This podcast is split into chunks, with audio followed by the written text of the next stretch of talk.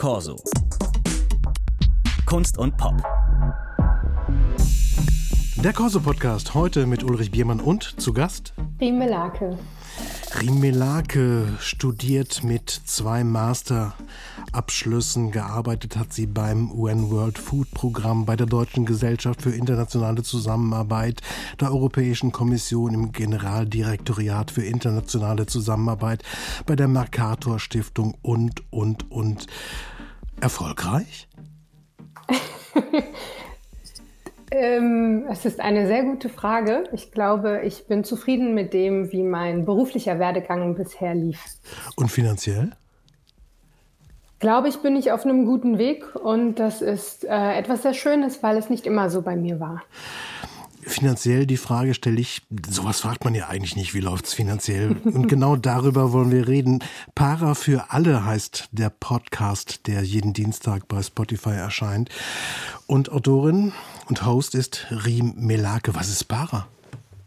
Para steht in der Jugendsprache, aber auch in der türkischen Sprache für Geld. Und ich habe mich für den Titel entschieden, weil es vor allen Dingen darum geht, dass mehr Menschen Geld haben sollten oder die Möglichkeiten, ähm, ihr Leben so zu gestalten, wie sie es möchten. Und ein Teil davon ist nun mal Geld und wie viele finanzielle Mittel wir haben.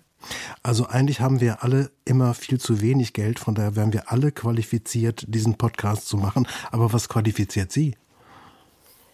Was mich qualifiziert, ist zum einen, dass ich seit sehr vielen Jahren mich mit dieser Frage beschäftige, nicht nur der Frage, ähm, wie es ist, mit weniger Geld aufzuwachsen und einen sozialen Aufstieg bei sich selber zu bemerken, sondern auch bei anderen Menschen durch Tätigkeiten als Mentorin ähm, und ähnlichen Initiativen, aber vor allem durch die starke Auseinandersetzung im Zusammenhang mit dem Podcast Para für alle, indem ich mit Expertinnen und äh, Dozierenden gesprochen habe, die zu dem Thema schon sehr lange forschen, aber auch betroffenen Menschen, die für sich auch einen sozialen Aufstieg erlebt haben und ähm, der sie immer noch sehr stark beschäftigt.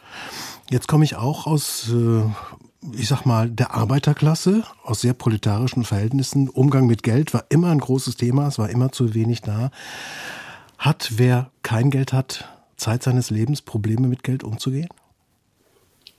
Das glaube ich nicht. Ich glaube, es hat viel damit zu tun, wie wir in unserem Elternhaus aufwachsen. Das heißt, ob wir schon mit frühen Jahren den Umgang mit Geld lernen, ob das jetzt ist, weil man weniger davon hat und das Thema Geld nun mal ein Gesprächsthema wird. Ein sehr bekanntes Beispiel ist ja oft, ähm, wenn die Klassenfahrten anstehen und die Eltern ähm, diskutieren am, äh, am Esstisch, wie sie das möglich machen können für die Kinder. Es kann aber auch in anderen Familien ganz anders passieren. Das sind dann eher Unterhaltungen darüber, wie man jetzt im besten Fall das geerbte Geld, das manche Menschen ja bekommen, gerade in Deutschland, wie man das langfristig und gut für sich und die ähm, Kinder investieren kann. Also ich glaube, dass Menschen, die mit weniger Geld aufgewachsen sind, durchaus auch sehr gut mit Geld umgehen können, aber die Themen sind dann ganz andere im Vergleich zu Menschen, die mit viel Geld und mit viel Vermögen aufgewachsen sind. Denn da spielt die Fallhöhe eine besondere Rolle. Also wenn ich viel Geld habe, dann habe ich auch vielleicht mehr Sicherheiten im Leben, Risiken einzugehen und mich auszuprobieren, als Menschen mit weniger Geld. Jetzt reden Sie in der allerersten Folge von Para für alle nur mit Frauen. Warum? Haben Frauen ein anderes Verhältnis zu Geld, ein komplizierteres? Ich glaube, da gibt es einige Studien, die besagen, dass zum Teil Frauen sehr gut sind, wenn es um Geldmanagement geht und auch das Investieren, aber dass sie sich das am Anfang sehr wenig zutrauen. Und die Auswahl meiner Gäste im Podcast hat zum einen damit zu tun, welche Geschichte sie haben, aber auch mit der Expertise, die sie mitbringen. Und in der ersten Folge spreche ich zum einen mit einer guten Freundin von mir. Pamela. Ähm, Genau, Pamela, die ähm, eine sehr interessante Erfahrung gemacht hat oder Erlebnis, als sie Studentin war und versehentlich in ihrer Mietwohnung ein Waschbecken ähm, äh, kaputt gemacht hat und dann feststellen musste, dass sie gar keine Haftpflichtversicherung hat, weil sie davon ausgegangen ist, mit ihren Eltern versichert zu sein.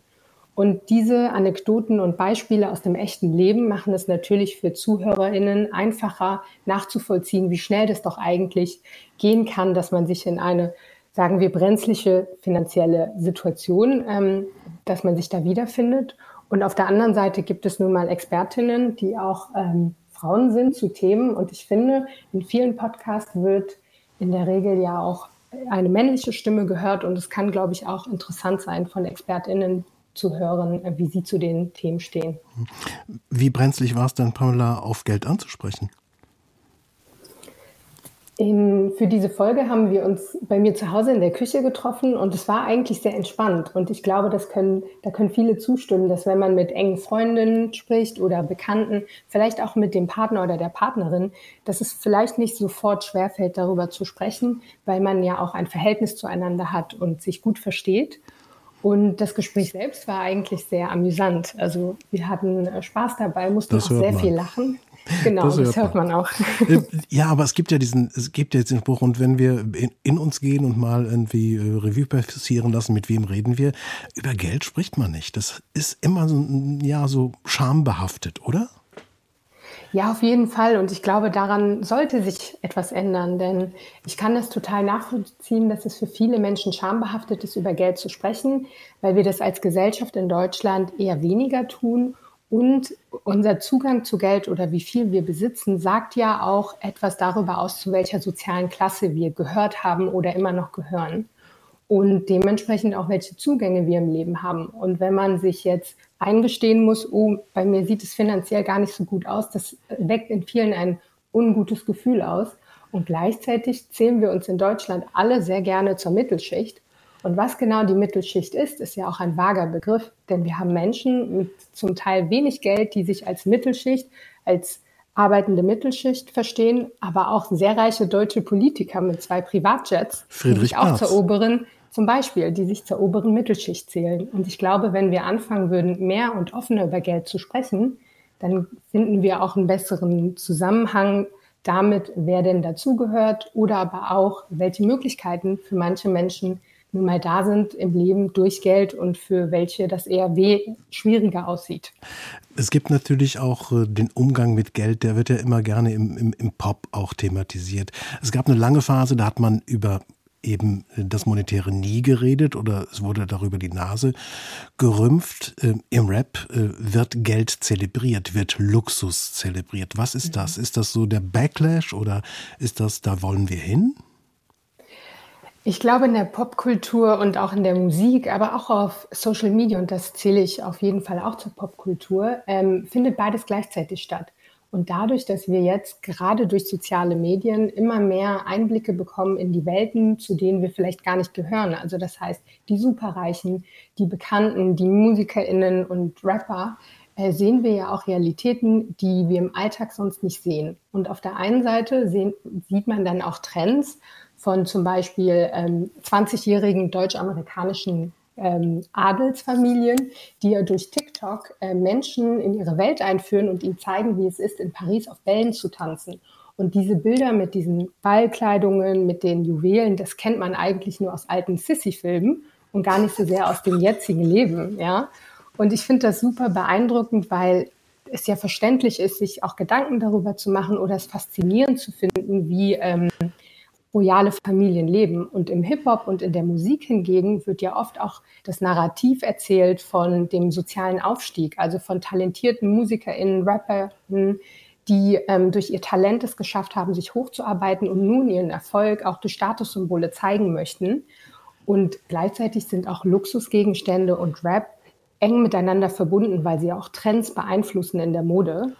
Und ähm, ein anderes Beispiel, das ich auch sehr spannend finde, Neben diesen beiden Extremen hatten wir auch so etwas wie Quiet Luxury, also das heißt die Stille oder der unauffällige Luxus, in dem sehr wohlhabende Menschen oder Superreiche keine offensichtlichen Markenlogos tragen, sondern Produkte, die aber an sich sehr teuer sind. Ein Beispiel davon ist der Meta- oder Facebook-Gründer Mark Zuckerberg, der immer schlichte T-Shirts und eine Jeans trägt. Aber wenn man genauer hinschaut, dann erfährt man, dass sein T-Shirt über 600 Dollar kostet und von einer italienischen Luxusmarke ist. Das ist auch sehr spannend, dass auch der Trend stattfindet, von Superreichen es auf der einen Seite sehr zu zelebrieren und zu zeigen und andere wiederum wollen das eher verstecken und für sich behalten. Die, die Frage ist nur, Ja, über welche Summen reden wir eigentlich, wenn wir, wir haben dieses Ideal, was da zelebriert wird, im, im, im Pop, äh, im Rap, äh, auf Social Media. Also die Frage ist, redet man unterschiedlich über Geld, wie viel oder wie wenig man davon hat?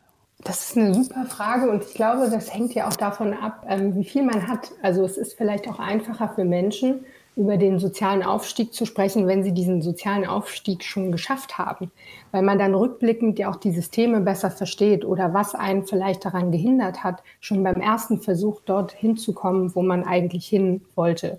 Und für Menschen, die sich allgemein im Leben weniger Gedanken darüber machen müssen, weil sie es nun mal von Haus aus so kennen oder weil sie diese Hürden vielleicht auch gar nicht so sehr hatten, dann ist das nicht so ein Gesprächsthema für sie, weil das ganz normal ist. Und ich glaube, wenn wir als Gesellschaft mehr darüber sprechen würden und auch offener und mit weniger Vorurteilen gegenüber denjenigen, die viel besitzen, aber auch gegenüber Menschen, die weniger haben, dann würde das das Zusammenleben auch einfacher machen, weil wir dann mehr Verständnis haben könnten für die verschiedenen Situationen. Stichwort Verständnis. Was zahlt Spotify für acht Folgen? Para für alle. ähm, das ist auch eine sehr gute Frage, auf die ich so gar nicht antworten kann. Scham? Was ich aber. Entschuldigung? Ist das Scham oder was ist das? Nee, das ist nicht Scham. Das ist zum einen, ich glaube, dass es wichtig ist, über sein Gehalt zu sprechen und wie viel man verdient. Und gleichzeitig glaube ich aber auch, dass man für sich entscheiden kann, in welchem Rahmen man das teilen möchte.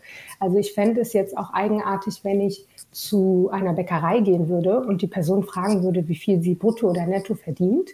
Aber wenn ich diese Person gut kenne oder auch ein Verhältnis zu der Person habe, ist es ja eine ganz andere Unterhaltung, weil ich dann für mich besser abwägen kann, in welchen Berufsfeldern verdient welche Person. Und das bezieht sich ja auch immer auf die Arbeitskolleginnen. Es macht auf jeden Fall Sinn, in seinem Arbeitsumfeld auch zu erfahren, wer wie viel verdient. Aber ich glaube, man darf da auch ähm, nicht persönliche Befindlichkeiten von Menschen überschreiten und sollte trotzdem auch Respekt davor haben, wenn Menschen vielleicht gar nicht so offen darüber sprechen möchten, weil das auch sehr antrainiert ist. Und aber das ist interessant. Ich stelle mir gerade vor, ich gehe zum Bäcker und frage die Verkäuferin, den Verkäufer, den Bäcker, was er verdient. Dadurch wird vielleicht deutlicher für mich, warum die Waren bei ihm so viel kosten, wie sie kosten. Und ich habe sehr viel mehr Verständnis für die Situation und auch für die Preise.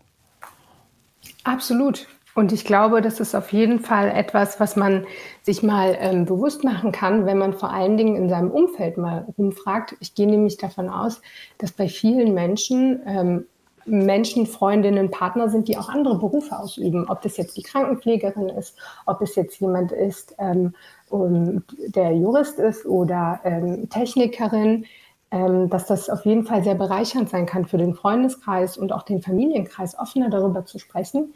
Aber nicht nur darüber, darüber zu sprechen, wie viel man verdient, sondern auch, was man mit seinem Geld macht. Denn wofür wir unser Geld ausgeben, kann auch ein Indiz dafür sein, was uns im Leben wichtig ist und wo wir die Prioritäten setzen. Das heißt, wenn ich meine Cousine anschaue, die super gerne in den Urlaub geht, dann kann ich mir ja vorstellen, dass ein Großteil ihres Gehalts für den Urlaub drauf geht. Und das ist für sie absolut in Ordnung, weil ihr das wichtig ist im Leben. Bei anderen Menschen ist es vielleicht, dass sie ähm, etwas anderes unternehmen können oder Freizeit, Freizeitaktivitäten bevorzugen. Und ich glaube, wenn wir anfangen, darüber zu sprechen, dann können wir auch unser eigenes Verhalten besser reflektieren und überlegen, passt das denn eigentlich, wie viel wir ausgeben mit den Dingen, die wir mit dem Geld dann tun, für das wir ja auch hart arbeiten. Para für alle, ein Podcast über Geld, was es mit uns macht und äh, ganz ohne ETFs, Hedgefonds und Aktien? Nicht ganz. Ähm, ich glaube, der große Unterschied zwischen dem Podcast Para für alle und anderen, zum Teil wirklich sehr guten Finanzpodcasts ist, dass es bei uns vor allem darum geht, was es mit den Menschen macht. Das heißt, auf der sozialen, auf der gesellschaftlichen Ebene. Und die Folge zum Beispiel heute hat den Fokus Bildung und Chancengleichheit. Das heißt, wir sprechen mit Menschen, bei denen es so war, dass sie auf ihrem Bildungsweg ähm, Eltern hatten, die sie da unterstützen wollten, die aber auch hart dafür kämpfen mussten, dass sie auf die Oberschule gehen konnten oder aufs Gymnasium. Und in anderen Folgen sprechen wir auch darüber, was es heißt oder wie man auch mit wenig Geld langfristig etwas aufbauen kann ähm, und sich auch finanzielle Sicherheiten schafft.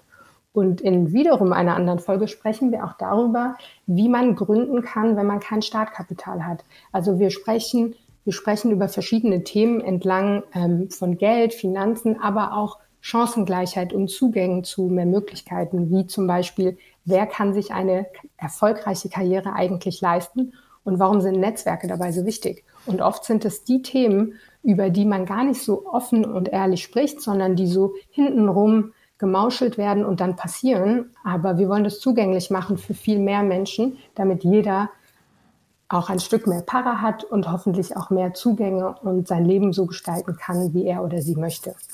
Para für alle, jeden Dienstag neue Folgen bei Spotify. Der Host und Autorin Riem Melake. Danke für das Gespräch. Vielen Dank für das Gespräch und die tollen Fragen. Unser Podcast stets zu finden in der Deutschlandfunk Audiothek App. Corso. Kunst und Pop.